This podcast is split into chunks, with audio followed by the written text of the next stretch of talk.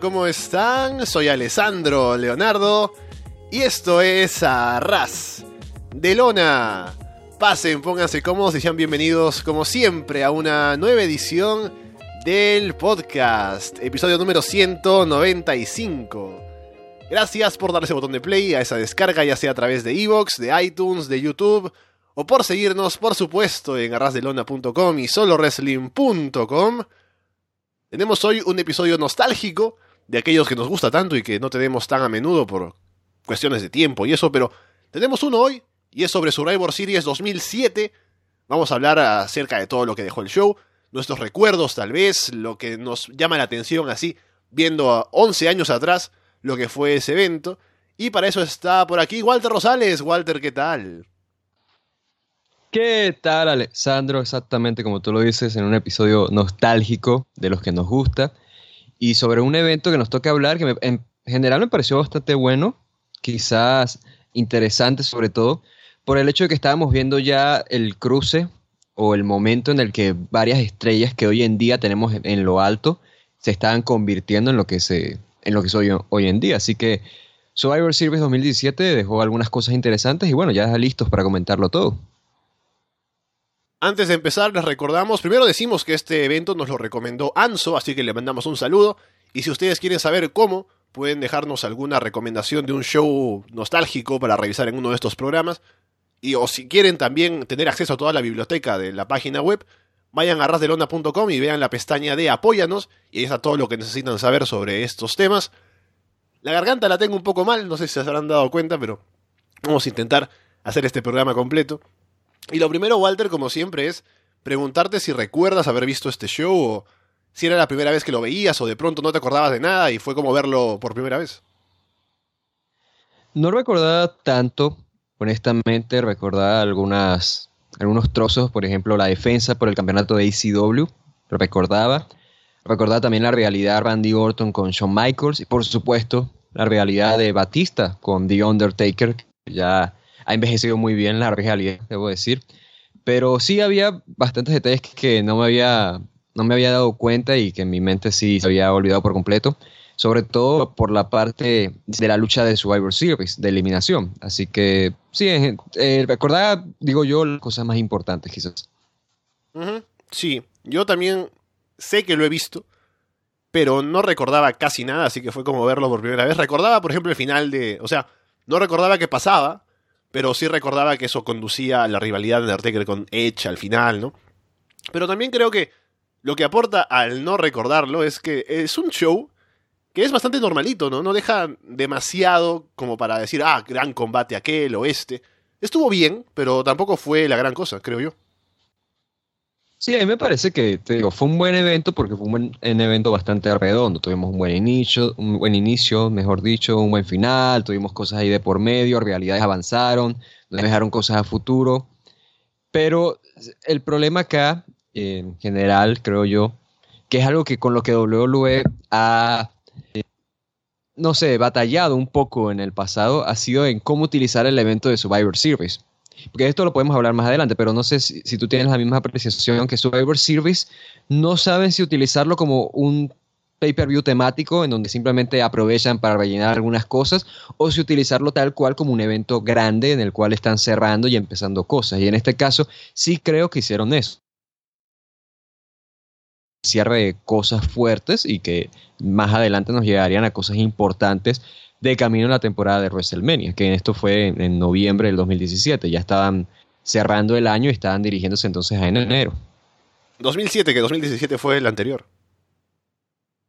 7, mejor dicho, exactamente.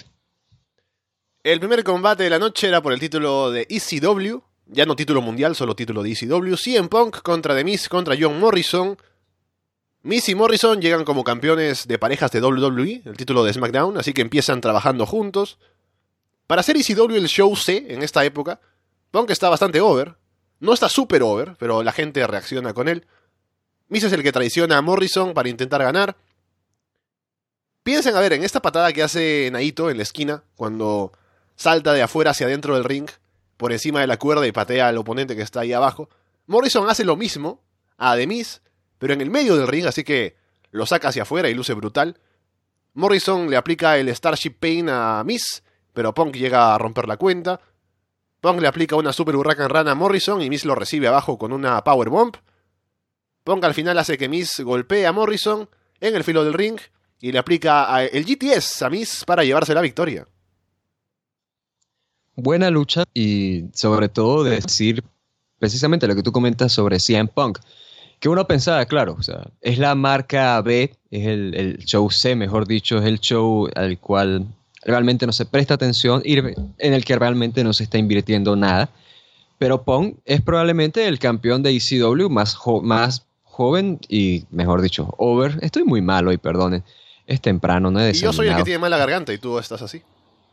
Imagínate, así estamos de mal. Perdón, Anso. Pero sí, yo te digo, es quizás el, campeón de ECW más over que, que ha habido en WWE. Claro, tuvimos a Rob Van Damme, entiendo eso.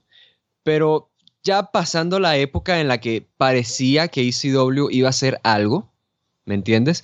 Cuando tenemos a CM Punk y lo comparas con gente como, qué sé yo, Chavo Guerrero, quizás el propio Christian, me parece que es el tipo que estaba más over realmente. Y aquí, si bien no es un título mundial, como tú dices, estábamos viendo el primer reinado en solitario importante para Pop, que es un reinado que además llega hasta por accidente. Este es su reinado, pero llega por accidente básicamente porque el plan era seguir con, Morrison. Pero él había sido suspendido meses atrás y le dieron el título a Pong. Dato curioso, ¿sabes a quién están pujando? Al menos está pujando un la gana, que está ahorita con Billy Corgan en, en WA para ganar el título de CW de Boogie o sea, esto es real, lo puedes buscar. Está empujando para que él fuera campeón DCW, imagínate. Ya, Hall of Famer, ¿no? Pero de la lucha en sí, me pareció una amenaza, me pareció que hubo buenas combinaciones. De Miz se notaba aquí bastante verde, y eso que ya tenía algo de experiencia, pero claramente palidez frente a CM Punk y Morrison. Sin embargo, sabía combinarse para estos momentos en los cuales los tres tenían que realizar algún spot en conjunto ahí creo que está haciendo muy bien su trabajo. Morrison, obviamente, gran atleta. Y Pong cumpliendo la función, siendo básicamente el que está guiando la lucha con la reacción, los combats, teniendo estos momentos individuales con cada uno de los regales dentro del ring. Y sí me pareció una buena lucha, me pareció sobre todo un buen opener y te dejaba a ver, como ya mencionaba, que este reinado por individual de Pong lo podía elevar a hacer algo más. No le estaba diciendo directamente que aquí ya estábamos viendo un Punk main eventer o Punk campeón mundial, pero sí que estábamos viendo que Punk podía salir de ECW porque ECW era demasiado pequeña para él y precisamente me darían la razón porque meses más adelante veríamos así en Punk ganando el maletín de Money in the Bank. Solo el detalle de Miss estando verde, que es verdad, pero estando en una triple threat, pues se esconde un poco, ¿no? No tiene que estar él nada más con otro luchando, así que quedó bien el combate muestran que el pasado viernes MVP atacó a Matt Hardy porque recuerden que SmackDown en esa época era los viernes. Dejó lastimado a Matt. Luego entrevistan a MVP. Dice MVP que Matt ahora no puede caminar sin ayuda, así como no pudo salir adelante nunca en su carrera sin ayuda como la de su hermano Jeff y recientemente la de él.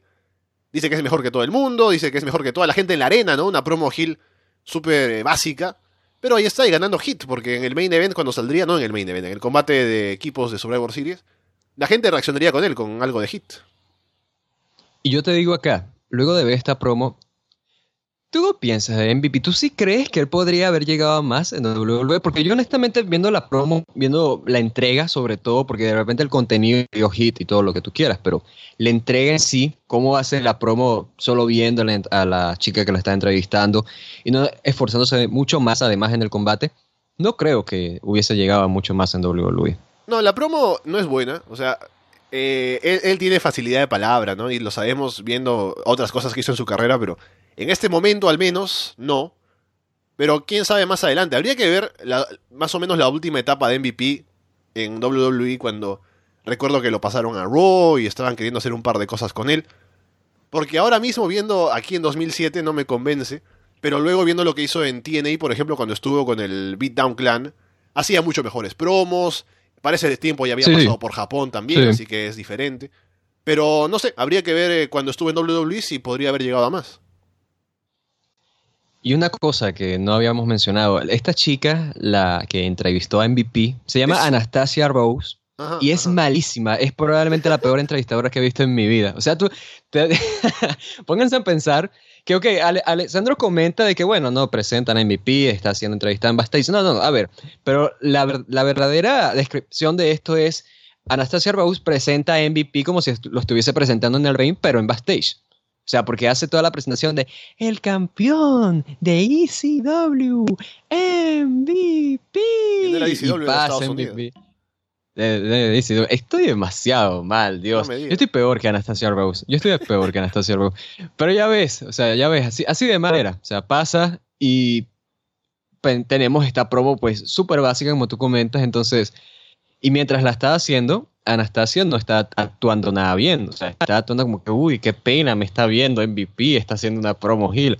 Porque, no, o sea, eh, o sea, piensa que se trata de, WWE, ¿no? La empresa número uno en, en, entretenimiento, la que tiene los mejores productores, la que tiene el mejor dominio del manejo de las cámaras, la que sabe más del tema de televisión, porque tiene más experiencia, ¿no? Y realizan segmentos como este. O sea, no, esto fue bastante pobre. No tan pobre como mi rendimiento hoy, pero igual. Y hablando de cosas pobres, viene un combate de 10 divas, 10 Diva Tag Team Match. Beth Phoenix, Leila, Gillian Hall, Victoria y Melina por un lado, y por el otro Tori Wilson, Michelle McCool, Kelly Kelly, María Canelis y Mickey James. Melina hace un botch al entrar, ¿no? Lo mejor de esto es que Jim Ross, antes de que haga eso en el filo del ring, dice, ahora viene una entrada de las más eh, provocativas de WWE, que se yo, la pone over, y, María, y Melina se cae, ¿no? Haciendo el salto aquel y cae abajo del ring. Entra, un poco como que, bueno, haciendo que, ¿qué, se va a hacer? Y lo hace de nuevo, ¿no? Para que, bueno, para reivindicarse. El combate empieza decentemente porque está Victoria ahí, pero la cosa pronto se complica.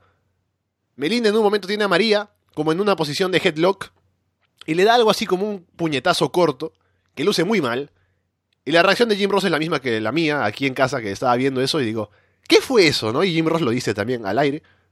Mickey hace el comeback, todas sus compañeras se encargan de las demás del otro lado.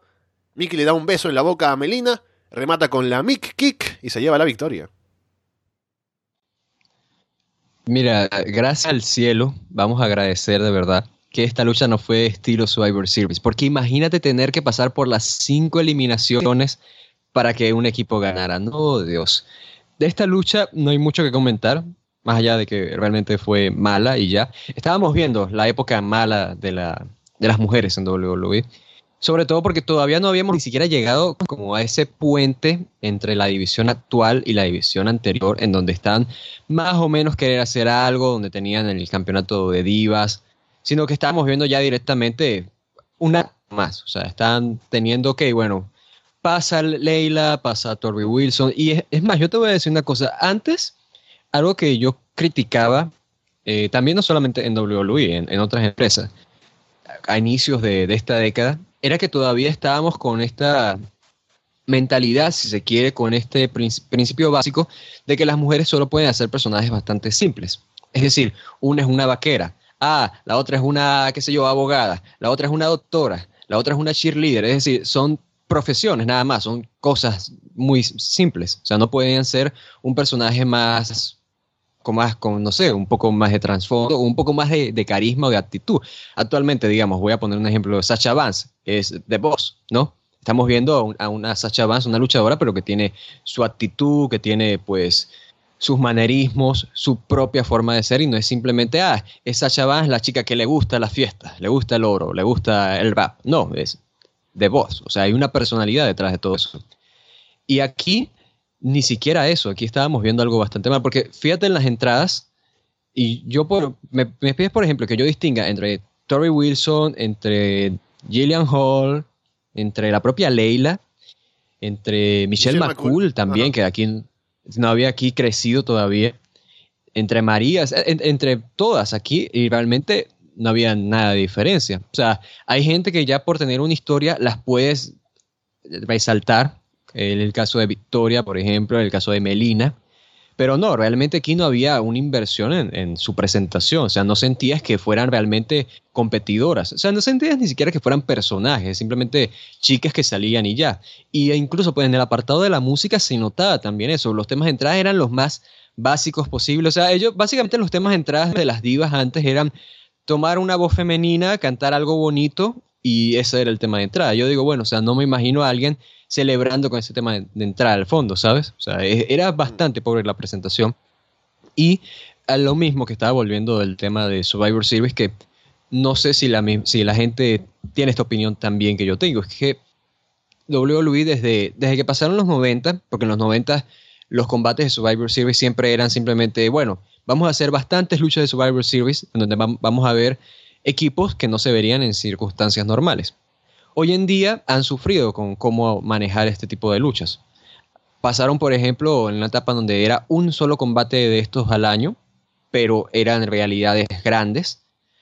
También donde era, ok, vamos a hacer dos de estos con realidades pequeñas y una ahí de mujeres de relleno. Vamos a hacer ahora entre marcas. Ah, vamos a hacer que este sea el May Event ahora. Entonces han sufrido un poco en cómo manejar el concepto al punto de que ha habido pay-per-views incluso donde no han utilizado luchas de Survivor Series. Así que en este caso se notaba, las mujeres en, este punto eran una cosa de relleno. Y yo apuesto más un poco por, el que por lo que hicieron en este año, porque estaban teniendo una realidad Umag y Triple H, pero estaban teniendo compañeros que también estaban en realidad.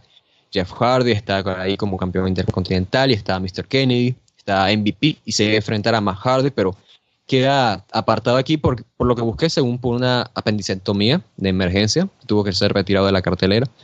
Y en fin, que había realidades ahí, ¿ok? Entonces, ese me parece un manejo más correcto, pero obviamente las mujeres todavía estaban sufriendo de ser el relleno del evento. Sí, dos cosas. Lo primero, ver cómo en, esta, en este momento de la división femenina hay buenas luchadoras como Beth, como Victoria, como Mickey James, pero están metidas en medio de todas estas otras, ¿no? Y no pueden destacar, o sea, destacan porque, porque sí, porque son mucho mejores, pero igual la división se estanca porque está más el foco en, lo estético más que en lo que se hace en el ring. Y bueno, felizmente eso cambiaría años después. Y lo otro sobre lo que dices de Survivor Series. A mí personalmente lo que me gusta de Survivor Series es esto, ¿no? La idea original de ver equipos súper raros pero que colaboran y hay choques así que no te esperas. Básicamente el, concepto también que hay detrás de Royal Rumble, ¿no? Que gente que no ves luchando, de pronto la ves ahí por algún motivo, ¿no? Y sé que en un momento WWE sufrió y no pudo hacer este concepto tal cual como en los, inicios porque como hay que vender Survivor Series en pay-per-view como había que venderlo en pay-per-view, a veces estos combates pues no eran tan llamativos como ver, qué sé yo, un main event de defensa del título mundial y las rivalidades en combates eh, individuales y eso.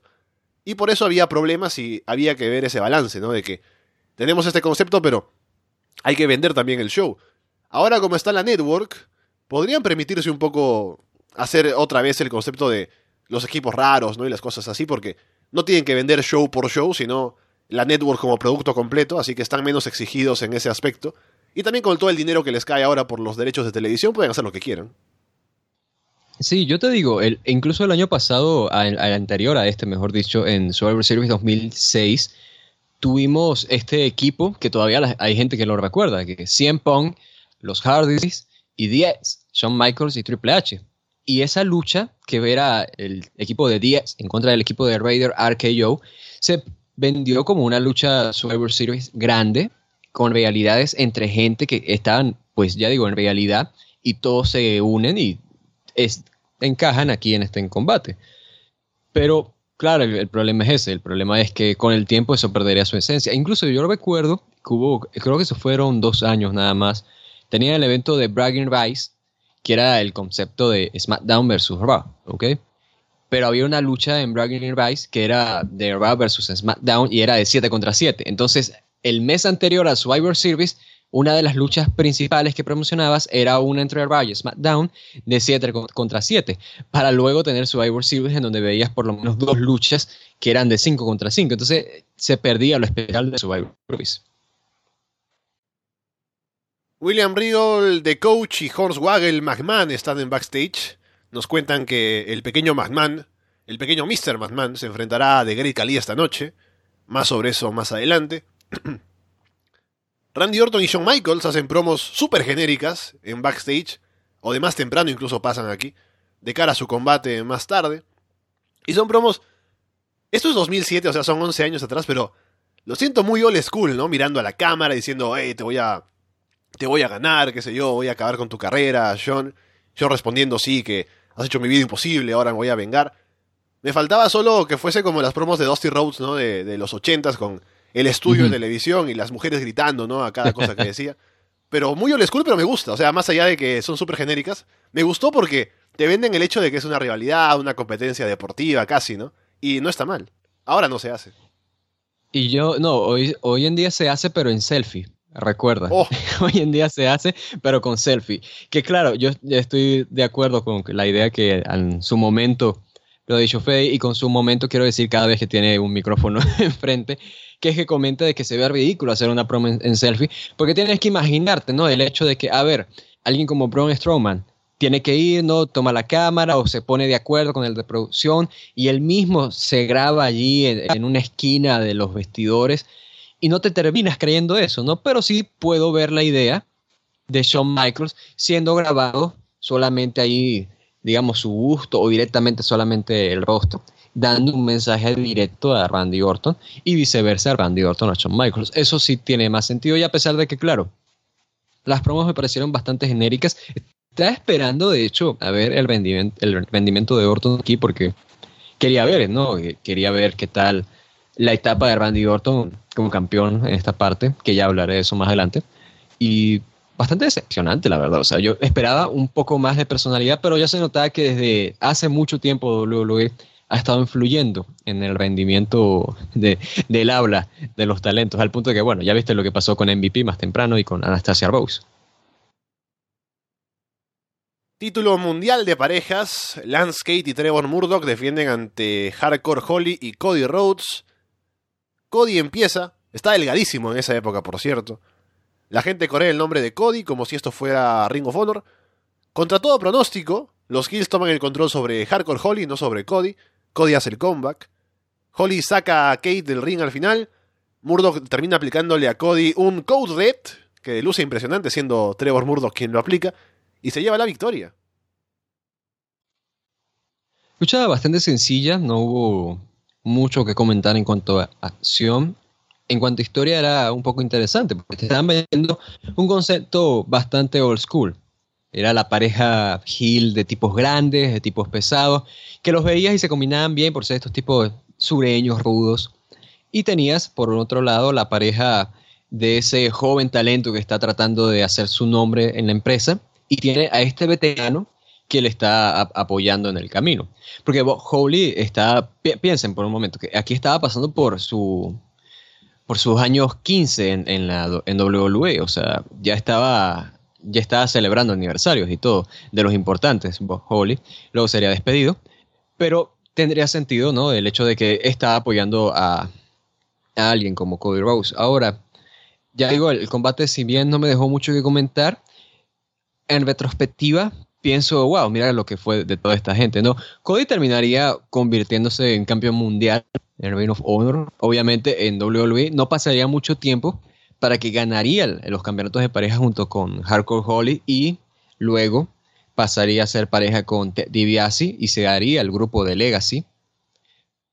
Y además también estaba pensando en, esto ya es algo trágico, ¿no? Porque él terminaría falleciendo, en el caso de Lance Kate. Porque realmente Trevor Murdoch y Lance Kate en su momento no me, no me llamaban la atención en absoluto. Es más, era de esas parejas que yo decía, ¿qué tienen estos tipos ahí todavía dándoles push? Y mira, hecho los locos, fueron tres veces campeones mundiales de parejas y tuvieron realidades con, con gente grande, o sea, tuvieron sus luchas ahí contra Kane y Big Show, tuvieron su realidad en contra de Paul London y Brian Kendrick. Y aquí tendrían esto con el futuro campeón mundial de Ring of Honor, Cody Rose. Y los estarían promocionando como estos campeones fuertes y difíciles de derrotar. Pero viendo Landscape, yo sí, sí que veía algo quizás en él. Todavía en este punto no, porque sí se notaba que estaba todavía por, por trabajar, pero hay cosas para trabajar, ¿me entiendes? O sea, ahí se veía que podía mejorar. Además que Landscape aquí tenía unos 26 años, si mal no recuerdo. O sea, imagínate que desde ya bastante joven había sido campeón mundial de parejas en WWE, así que todavía tenía algo de, trabajo allí. Para el buque. Claro.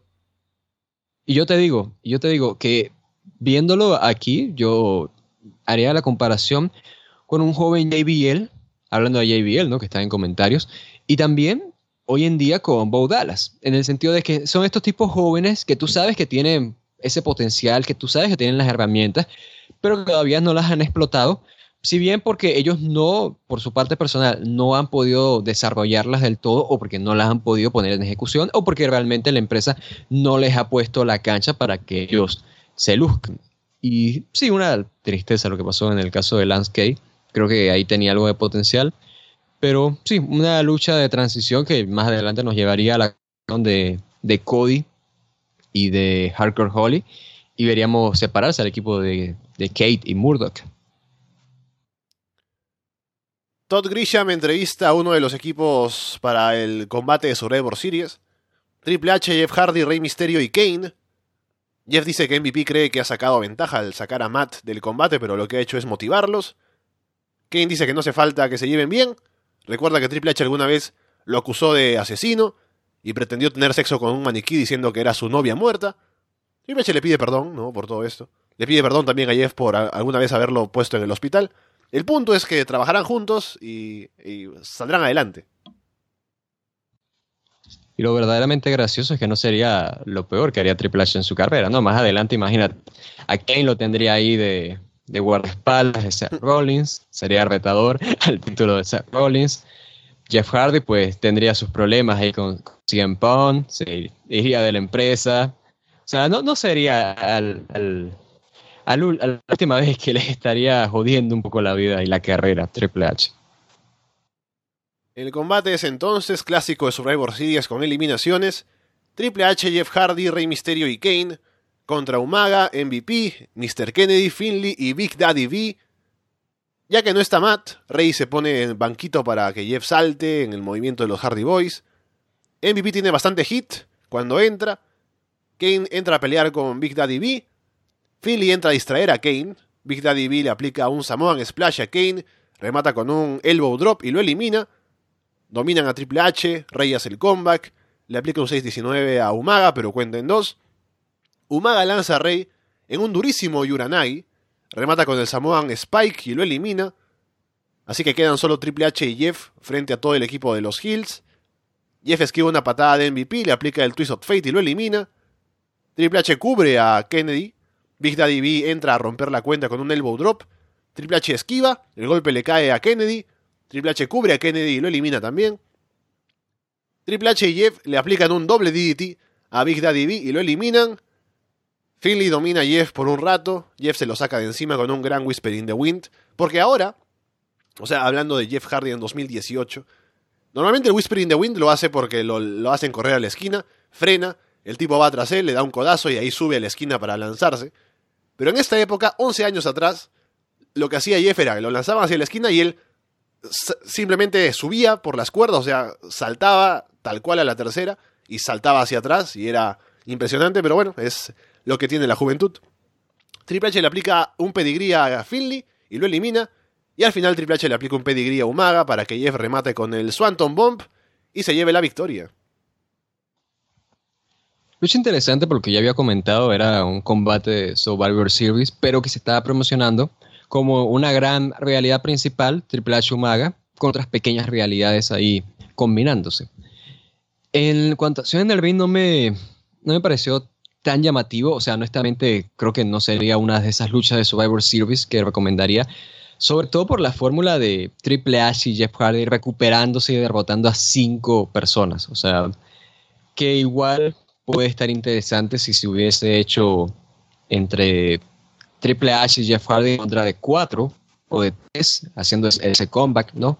Por la desventaja numérica, pero la mayoría de luchas transcurriendo de esta manera no me no me encantó, sobre todo teniendo en cuenta que me gustaron más las partes donde está trabajando Rey Misterio, digamos, con un maga, o estaban teniendo esas combinaciones, entonces, del, inicio, quiero decir. Entonces, Sí, no me pareció una gran lucha de Survivor Series. Aún así, lucha entretenida, ya digo. Obviamente estábamos teniendo los momentos del combat que siempre que lograban una eliminación era claro. Entretenida, pero ya digo, un poco cansado el hecho de ver cómo estaban atravesando todo el calvario Jeff Hardy y Triple H. Pero ya por las combinaciones en sí y por ver esa pareja tan extraña, tan random, tan un poco hasta atípica, porque siempre estábamos, al menos en mi, persona, estoy acostumbrado a ver a Triple H y a Jeff Hardy como reales, porque siempre me pareció que tenían mucha química, o sea, una gran química como reales. Entonces, verlos como pareja resultaba algo extraño, pero resultaba ya llamativo por eso. Pero sí, no, no creo que estén ofreciendo gran cosa. Eh, fue también, hablando de la parte de retrospectiva, esto fue hace 11 años, imagínense, pues fue interesante ver un maga ya digo que es de esos talentos, hablando así, el mismo caso más o menos del landscape, incluso masificado, es esos talentos que lo ves y realmente ha envejecido muy bien su trabajo, al punto de que yo digo, wow, o sea, no me había dado cuenta de lo bueno que era un maga. Y te pones a pensar, ¿no? El combate que tuvo contra John Cena por el campeonato de WWE, fue campeón intercontinental, un maga. No sé si llegó a ser campeón de parejas alguna vez con Three Minutes Warning, creo que no. Mm. Creo que no. Eh, también el trabajo, el trabajo de Big Daddy B. Que te digo, Big Daddy B en esta etapa, como personaje no me gustaba, y no me gustaba, no me gustó aquí, pero quizás fue una cuestión de esta lucha, pero me pareció bastante pulido. O sea, uno pensaría que alguien, un tipo con su tamaño, un tipo de, de su estilo, no sería tan pulido en el ring, pero sí se veía bastante bien, creo yo. O sea, cómo hacía las caídas, cómo recibía, incluso el selling, creo que lo veía bastante correcto. MVP, ya digo, no me ofreció mucho más y hoy en día sigo sin entender algunas críticas tan positivas hacia su trabajo. No digo que fuera malo o algo por el estilo, para nada, pero no creo que fuera de esos talentos desperdiciados que uno tendría que enlistar de parte de WWE. No, lo que pasa con Kennedy es que, eh, solo para meter aquí el comentario, él luce bien cuando tiene buenos oponentes. O sea, combates con Chris Benoit, por ejemplo, son lo que la gente recuerda, que dice, ah, grandes combates. Algún otro, tal vez, qué sé yo, con Matt Hardy también, que tenían buena química. Pero no es que por él destacaba tanto, al menos en esa época, ¿no? Claro, claro. Yo te decía, Mr. Kennedy, con una gran presentación y está, lo peor es que estábamos en, en esta época con la real, con la historia de Hornswoggle como hijo bastardo de Vince McMahon. Y Kennedy, uno puede tener la opinión personal de Kennedy en cuanto a su trabajo, pero es también muy mala suerte y una tremenda lástima cómo le pasó, cómo perdió el push. Porque perdió el push supuestamente porque se había lesionado. Y entonces cuando le van a hacer los exámenes resulta no, o sea, no estás lesionado. Fue un error. Lo siento, pero ya era demasiado tarde. Ya había perdido el maletín de Money in the Bank, lo había ganado Edge, había perdido la oportunidad de ser campeón mundial, porque Undertaker se iba a tomar un tiempo fuera, necesitaban a alguien allí, quien sea, no necesariamente él, pero quien sea, alguien con el maletín. Y luego cuando están haciendo toda esta historia de, del hijo de Vince McMahon y demás por la muerte de Vince McMahon, sucede la tragedia de Chris Benoit. Entonces, imagínate, el, pobre tipo no, no pegaba una en este 2017. Y aquí se, yo te digo, sí notaba que nada más por la presentación y por la, la, reacción que generaba en el público, a pesar de que el micrófono suyo no funcionara al inicio cuando estaba haciendo su presentación, al menos así pasó con mi audio, creo que podía haber llegado a más, honestamente. O sea, es más, creo que debió de haber llegado a más porque, o sea, es, triste cuando tú dices, ok, este talento no llegó a más por su propia capacidad, pero cuando no llega a más por cosas tan de fuerza mayor y que se salen de su control, pues una lástima. Pero sí, una lucha interesante, pero no sería una que yo recomendaría para ojear el trabajo o los combates que nos ha ofrecido Survivor Series. Sí, a mí me gustó, creo que estuvo bien, pero tampoco fue la gran cosa como ya dices tú. Tenemos a Vince McMahon que aparece para hablar con su hijo Waggle. La gente dice que buqueó este combate contra Grey Khali porque quiere ver cómo Khali lo destruye, porque no lo quiere, pero no es cierto, le dice. Dice que los McMahon siempre están a la altura de las circunstancias y que tiene que demostrar que es un McMahon y quiere que lo demuestre además ahora. Y también dice que los McMahon siempre están juntos. Así que bueno, eso ya veremos más adelante. Ponen el, tape el tail of the tape, ¿no? Con los datos de Hornswoggle y Great Khali. Por un lado, 4 pies 4 pulgadas y 138 libras. Por el otro, más de 7 pies, 420 libras. El combate es entonces Hornswoggle McMahon contra Great Khali. Shane McMahon aparece y presenta a su padre y también a su pequeño hermano, Hornswoggle. Rajim Singh hace una promo para que los pongan cara a cara a Khali y a Hornswoggle. El referee explica las reglas. La gente pide que salga Shaquille O'Neal. Están en Miami. Y está ahí Shaq en primera fila sentado. Por eso yo decía, ¿por qué la gente pide a Shaq? Pero ahí está. Vince le habla, ¿no? Hace una, una promo, agarra un micrófono para decir que, es, que se calle todo el mundo, que no le importa lo que quieran. Y está Shaq ahí esperando, ¿no? Bueno, en algún momento aparecerá. Hornswoggle patea a Sting afuera, patea a Kali, pero no le hace ni cosquillas. Le escupe Mist en la cara a Singh, le pega un poco más. Hornswoggle intenta golpear a Kali con el Shillelagh, pero Kali se lo quita y lo derriba con una bofetada. Kali se prepara para terminar de destruir a Hornswoggle, pero Finley aparece, ataca a Kali, así que el combate termina en descalificación. Golpea a Kali con el Shillelagh, le da una patada baja. Finley se lleva a Hornswoggle y Vince no luce contento. Uf, ah, esto. Um, futuro Salón de la Fama, Shaquille O'Neal, ¿no? Ahí está, está porque era parte de los Miami Heat, me acuerdo. Ay, de esto. Esta historia es triste. Y, triste porque, a ver, siempre ha habido este debate, ¿no? De que, bueno, ¿qué tan entretenimiento se puede tener en el wrestling? ¿Qué tanta seriedad se puede tener en el wrestling? O sea, y yo digo lo siguiente, a ver, esta historia de Hornswoggle, es una comedia, ok, es una historia para el entretenimiento, para televisión, para segmentos cómicos, todo lo que tú quieras. El problema aquí era la entrega y el resultado.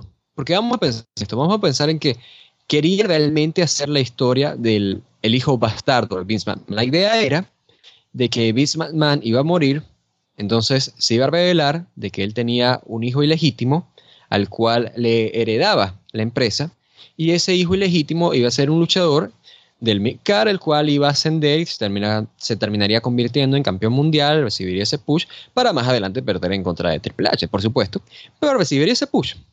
Y Mr. Kennedy era el elegido para ello. Al final sucedió la tragedia de Chris Benoit, tuvieron que echar atrás, atrás los planes de la muerte de Vince McMahon, pero todavía querían hacer esta historia. Sin embargo, por las suspensiones del propio Mr. Kennedy y demás, decidieron pues tirar por que fuera Hornswoggle. También el hecho de que revelara en internet y se filtrara de que era Mr. Kennedy, pues colaboró un poco la idea de que, ¿sabes qué? Vamos a sorprender a la gente, que sea Hornswoggle. Entonces, a ver, eh, mi problema es el siguiente. Mi problema es que tú puedes tener este tipo de historias y puedes tener estos momentos de comedia y demás, ¿Te puede gustar este, este aspecto del wrestling? Sí o no. Está bien. Pero la cosa es que, es que estamos tratando a una historia de comedia con un personaje como Hornswoggle, con gente de la talla de Vince McMahon. Incluso se vio involucrado Triple H por esta parte, un maga también. Craig Khali, que mira, les guste o no, es, campeón mundial y está involucrado aquí simplemente porque jajaja es muy alto. Y los segmentos de Hornswoggle eran no tanto comedia, sino ya de caricatura. O sea, tal cual está haciendo actos de los Looney Tunes. O sea, tal cual es esa, esa idea de, los Looney Tunes, ¿sabes? De que vienen, pintan una puerta en la pared y atraviesan la puerta. Lo hizo Hornswoggle en, en un segmento. O sea, yo recuerdo ese tipo de cosas. Entonces, estabas pensando, ok, bueno, pero sabes que es solo Por cierto, el Looney Tunes es sí, un bueno. gran spot. Sí, bueno. Yo te digo, todavía que puedes pensar, bueno, es entretenimiento, ¿sabes? O sea, es simplemente viendo allí cómo, cómo Hornswoggle se trata con Miss McMahon y demás, pero luego pasadas a las partes más serias, cuando Miss McMahon le dicen así de frente, no, tú no eres mi hijo, eres un monstruo, etcétera, etcétera. Y la historia evoluciona, adivina qué, a un combate Belfast, creo que era entre JBL y Finley, porque descubrimos que no, Finley es en realidad el verdadero padre de Hornswoggle. Hornswoggle y Dave Finley de New Japan son hermanos, por cierto, según esto. ¿Verdad? Es, es cierto. Y la... Yo siempre me pregunté, Sí, sí. y recuerdo que lo comenté cuando hablamos de WrestleMania 24, que es donde sucede ese combate, que cómo Ujú. llegamos a eso, o sea, cómo en un momento se creía que era Vince el padre y luego resulta que era Finley, o sea, ¿quién es la madre, no? Algo ahí extraño pasó una noche Claro, de verano ah, bastante curiosa, ¿no? Me imagino que habrá sido. Para confundir La a por Vince con. Finley de pronto, sí, sí, sí, sí. Eh, muy raro todo. yo, yo te digo, aquí es donde, aquí es donde ya es el problema. O sea, tú puedes tener estos momentos y, o sea, sin parecer Jim Cornette criticando historias de este tipo. Pero tienes que saber cuál va a ser la entrega. Tienes que saber cuál va a ser la conclusión, el resultado. No puedes iniciar una historia sin simplemente pensando en, pues ya resolveremos qué va a pasar al final. O sea, o sea, ok, no es Mr. Kennedy, el hijo bastardo de Vince McMahon. Decides que va a ser Hornswoggle, muy bien. ¿A dónde nos va a llevar eso?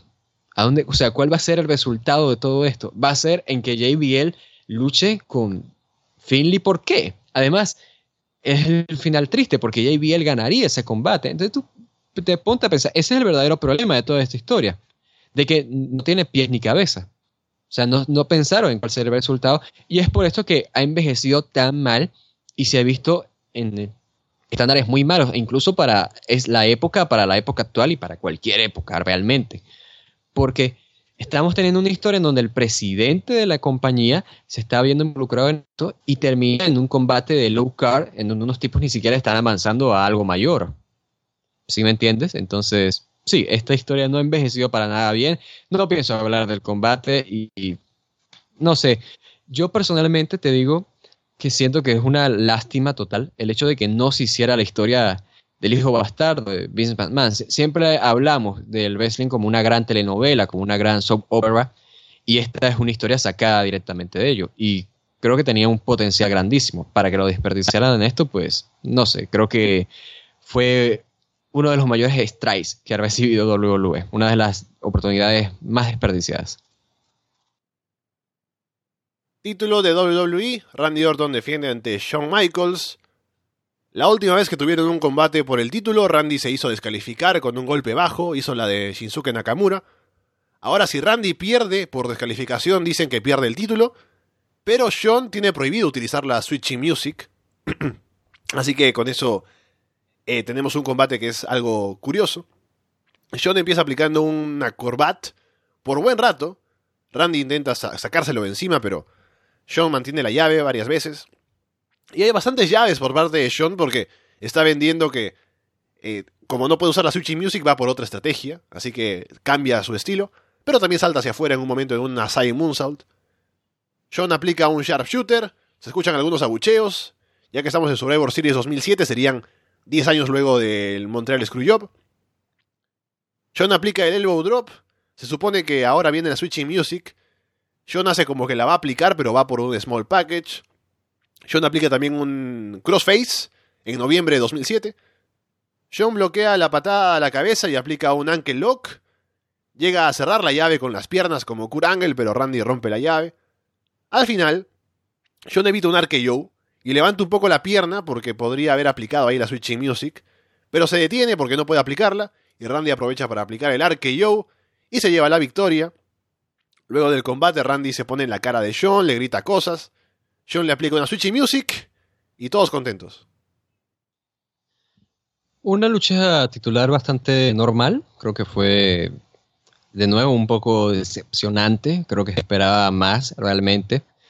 Al inicio estábamos viendo el típico trabajo de Shawn Michaels teniendo estos movimientos clásicos suyos, la Simon solo hacia afuera, Randy Orton dominando con buen dominio, o sea, creo que aquí ya se veía que Randy Orton se notaba esa calidad como luchador y como main eventer. Y cuando estamos avanzando ya a la segunda parte, en donde Shawn Michaels tiene que buscar el cómo derrotar a Orton sin utilizar la Switching Music, me pareció obviamente la mejor. Me pareció que estaban contando muy bien eso. Incluso cuando estaba buscando la Switching Music, estaba engañando al público. Porque no se trataba de Shawn Michaels testarudo creyendo que podía hacer esto sin más, sino de que estaba engañando a Randy Orton. Porque ya ves, por ejemplo, una parte que estaba buscando la Switching Music, Orton se cubre, pero lo que busca es el roll up. Entonces, ¿cómo lo estaban contando? Me gustó. Sin embargo, creo que terminó un poco pronto y incluso el final me desagradó un poco porque el, final es básicamente eso, ¿no? Shawn Michaels amaga con la Switching Music, dice, oh, no, cierto, me van a descalificar, y ahí entonces Randy Orton aplica el, el RKO. Y yo digo, ok, yo entendería esto si durante todo el transcurso hubiésemos tenido a Shawn Michaels equivocándose, ¿no? Pensando, no, no puedo hacer la, switching music. No, pero aquí durante todo el encuentro estábamos viendo a Shawn Michaels sabiendo lo que estaba haciendo. Se estaba mostrando como que él sabía precisamente que la switching music lo iba a descalificar y que estaba utilizando eso a su favor para jugar un poco con Orton. Y entonces este final tan de la nada, tan, no, no sé, creo que fue demasiado sorpresivo, demasiado son sacados. O sea, incluso el, el RPKO se tardó unos breves segundos en, ejecutarse, porque Orton tiene que ver que Michaels no hace la patada y entonces se lanza en el RPKO. Entonces, sí, no me gustó mucho el final y ya que, eh, la digo el final, solo, te digo que a mí sí me gustó porque cuando John antes hace lo de hacer la Switch Music, pero no, es porque está pensando que no puede hacerlo, pero al final, en ese último spot, va por el reflejo, porque como en toda su carrera ha usado la Twitching Music en momentos así, de pronto se le escapa o dice, ah, ahora, y recuerda que no, porque es instintivo. Y también Randy tiene que demorarse porque hay que vender la idea de que, ah, si John hubiese podido usar la Twitching Music habría ganado, sería campeón, ¿no? Y por eso tiene que esperar y que la gente se dé cuenta de que, ah, mira, no, no son la Switching Music. Y por eso usa el, el RKO. Eh, así que me parece que estuvo bien, o sea, yo lo entendí. Me parece que tuvo lógica.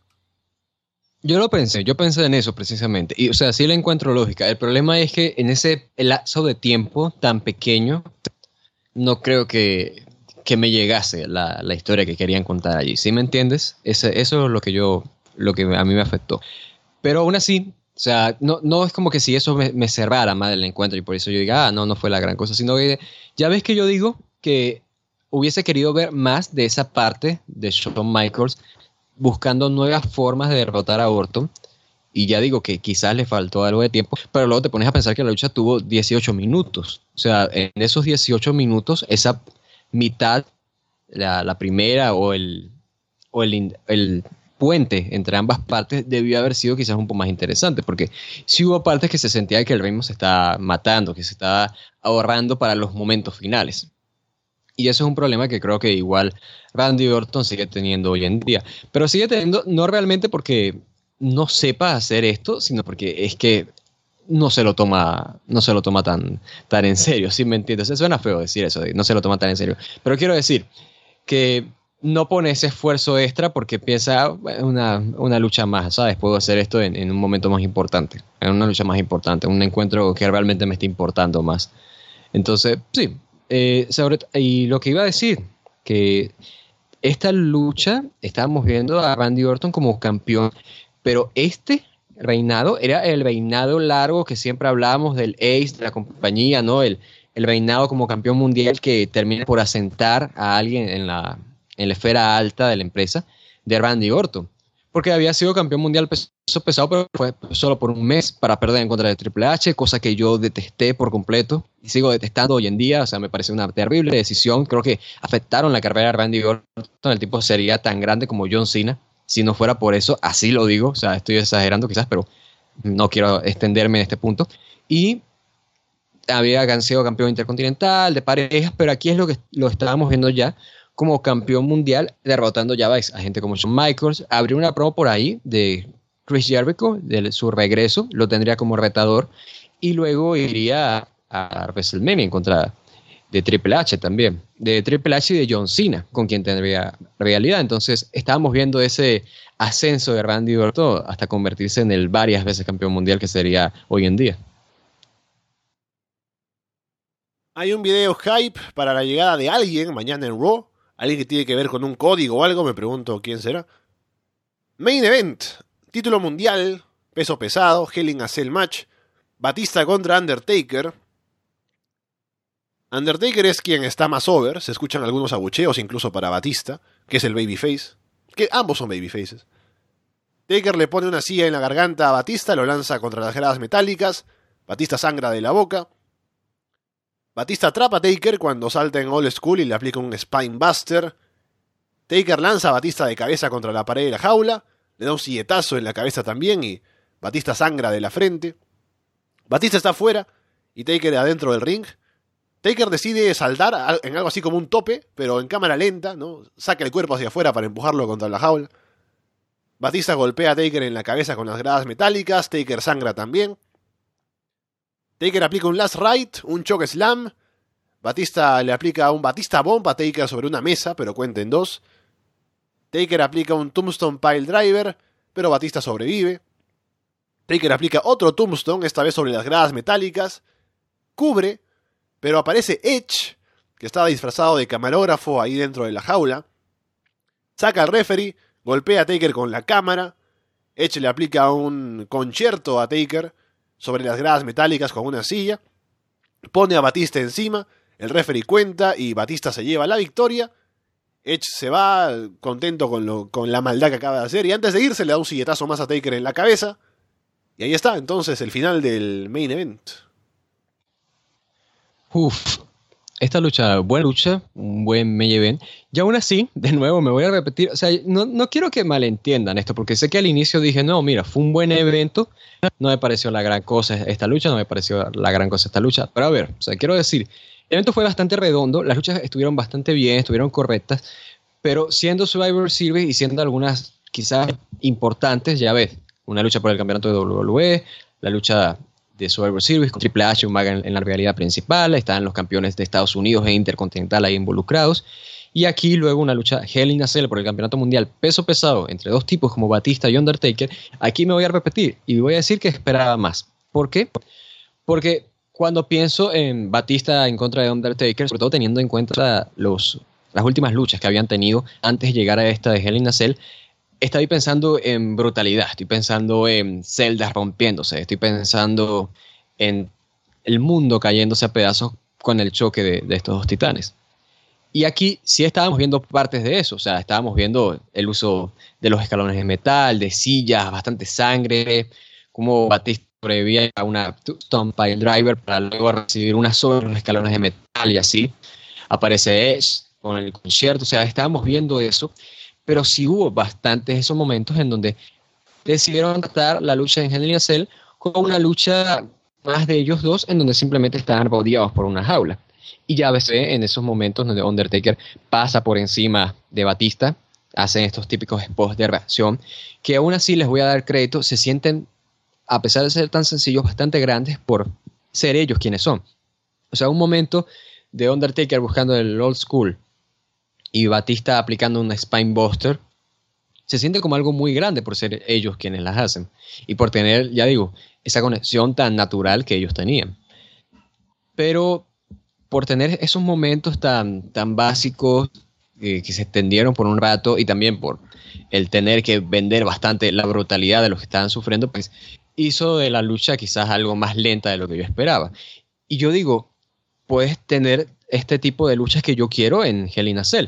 Nada más hace falta ver, aquí se me ocurre un ejemplo que es una lucha más reciente a esta incluso, la lucha de Hell in a Cell entre Brock Lesnar y Undertaker. O sea, fue una lucha más corta de tiempo y si veíamos más esa brutalidad, incluso vimos la lona del ring quitarse y todo. O sea, estábamos viendo más de eso y no tantas pausas. Claro, puedes pensar de repente es porque, bueno, es el estilo de que trabaja Brock Lesnar, pero ya digo, estaban vendiéndote la idea de que Batista tenía que sobrevivir a Undertaker, que Batista como campeón tenía que enfrentarse a este gran enemigo en el tipo de lucha que él domina, al menos dentro de la ficción, porque no tenía tan buen récord en Hell in a Cell.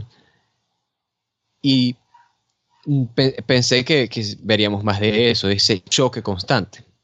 Fue más simplemente de choques grandes y pausas ahí para poder ir a, tener la lucha de wrestling normal que ellos suelen tener. Aún así, me pareció, ya digo, una buena lucha, un event, simplemente tenía unas expectativas demasiado altas. Y la interacción de, de, de nuevo, sería interesante porque ya había sido campeón mundial antes de esto, pero aquí estaríamos viendo cómo es, se metería de nuevo en la esfera titular, luego de haber sido lesionado, si me equivoco, se enfrentaría entre, entre amenaza en contra de ellos dos, Batista y Undertaker, formaría el stable de la familia en SmackDown llegaría a WrestleMania como campeón mundial en contra de Undertaker, además, una de las mejores luchas de nuevo de Undertaker en WrestleMania. Entonces, que sí, que estábamos viendo este ascenso de Edge ya como una persona consolidada. Lo mismo con Randy Orton, lo mismo también con CM Punk, que ya digo, está graduándose de ECW para ganar el maletín de Money in the Bank y demás. Entonces, es lo que estaba diciendo al inicio. Este es un evento en donde estábamos viendo cómo varios luchadores, me faltó Cody Rose, que se volvería campeón de pareja luego de esto. Estábamos viendo cómo varios luchadores estaban ya dando la vuelta hacia un nivel más elevado del que estaban aquí en, este, en este momento y se volverían estrellas más adelante en el futuro. Sí, opino igual que tú, creo que el main event estuvo bien, pero tampoco fue la gran cosa. Y le afectó no tener un final, pero claro, esto de Eches para construir lo que vendrá más adelante con Taker y todo lo demás. Así que dentro de todo, un evento que no puedo decir que fue malo, o sea, todo lo contrario, estuvo bien. No fue un gran show, pero no fue difícil de ver, o sea, lo disfruté mientras lo veía, recordando también las cosas. Y sería pues parte del camino hacia WrestleMania 24 que hemos revisado, así que vamos viendo algunas rivalidades que pueden ir perfilándose aquí. Pero sí, bueno, estuvo divertido ver Survivor Series 2007 y a ver si tenemos algún otro para revisar luego, ¿no? Algunos otros Survivor Series de los clásicos, tal vez. Yo estaba pensando que igual si nos podían comer un Money in the Bank, ya que estamos en la época, pero ya no creo que haya, eh, que haya tiempo, no sé. Bueno, quedan unas semanas, pero... Te, digo, eh, ahora, para las semanas que vienen tenemos en la próxima, Stream Rules 2011, y a la siguiente, la última antes de, de Money in the Bank, Stream Rules 2012. Ah, estamos en la época de Stream Rules. Claro. Entonces, Stream Rules 2011 es, la, es la, el evento de Sheamus contra Daniel Bryan, Punk versus Jericho y Lesnar contra Creo que es 2012. Eh, eh, creo que es 2012. 2011 no recuerdo cuál era. Mm, creo que, ¿sabes qué? Creo que era... O sea, no recuerdo cuál era el real de Cena. Ah, Batista. Batista, Cena contra Batista. Y creo que era mm. Sheamus contra Triple H. Creo. Ya te voy a decir, mira, ya yo mientras estaba hablando, estoy buscando, y no, totalmente equivocado, 2011, John Cena versus The Miz versus John Morrison por el oh, campeonato de WWE. Que, claro, que de aquí sería, ya te digo, eh, se originaría la historia de John Cena a CM Punk en los meses posteriores. Que CM Punk acá estaba luchando en contra de Randy Orton, porque estaba con esto del el nuevo Nexus. Y te digo, ahí también hay un Randy, mejor dicho, Cody Rhodes contra Rey Mysterio, ¿verdad? Sí, eso te iba a decir. Sí, sí, sí, fue bastante bueno. Sí, sí, e-, ellos, ellos tienen buena, tienen muy buena química. ¿eh? La lucha que tuvieron en WrestleMania un mes antes de esto también fue bastante buena. Así que ya está, los planes para lo que viene en las próximas semanas con los shows nostálgicos. Y bueno, Walter, vamos despidiéndonos. Cuéntanos cómo va, porque por ahí vi el rumor de que a lo mejor vuelve puro toque y lucha libre. Sí, sí, es más, de hecho, si todo sale bien, a menos que yo de verdad esté desesperado por comer o que alguien no pueda, lo vamos a grabar dentro de unas horas en la tarde, así que este fin de semana tendría que estar disponible Puro Toll para todos. Vamos a hablar sobre bastantes, bastantes, bastantes temas que han surgido en Japón en los últimos meses, en las últimas semanas, eh, sobre todo de temas de, torneos, eh, de anuncios que se han dado, ya es que han anunciado demasiadas cosas, muchas networks en Japón, entonces hay bastantes noticias que cubrir, pero intentaremos ahí cubrirlas todas como podamos y estén al pendientes entonces si están escuchando este programa antes de Puro Talk y esperemos entonces podamos continuar con eso antes de que ya, no sé, eh, se termine cambiando eh, eh, nuestro calendario de nuevo, si me entiendes? Así que nada, me, me agradó estar acá. Gracias a Anso por recomendar este evento. A todos ya saben que pueden seguir apoyando y recomendando eventos nostálgicos. Un abrazo y gracias por su atención. Tenemos mañana el directo también, espero estar mejor de la garganta, ojalá, pero estaremos a la hora de siempre, así que atentos a eso. Por ahora los dejamos de parte de Walter Rosales y Alessandro Leonardo. Muchas gracias y esperamos verlos pronto.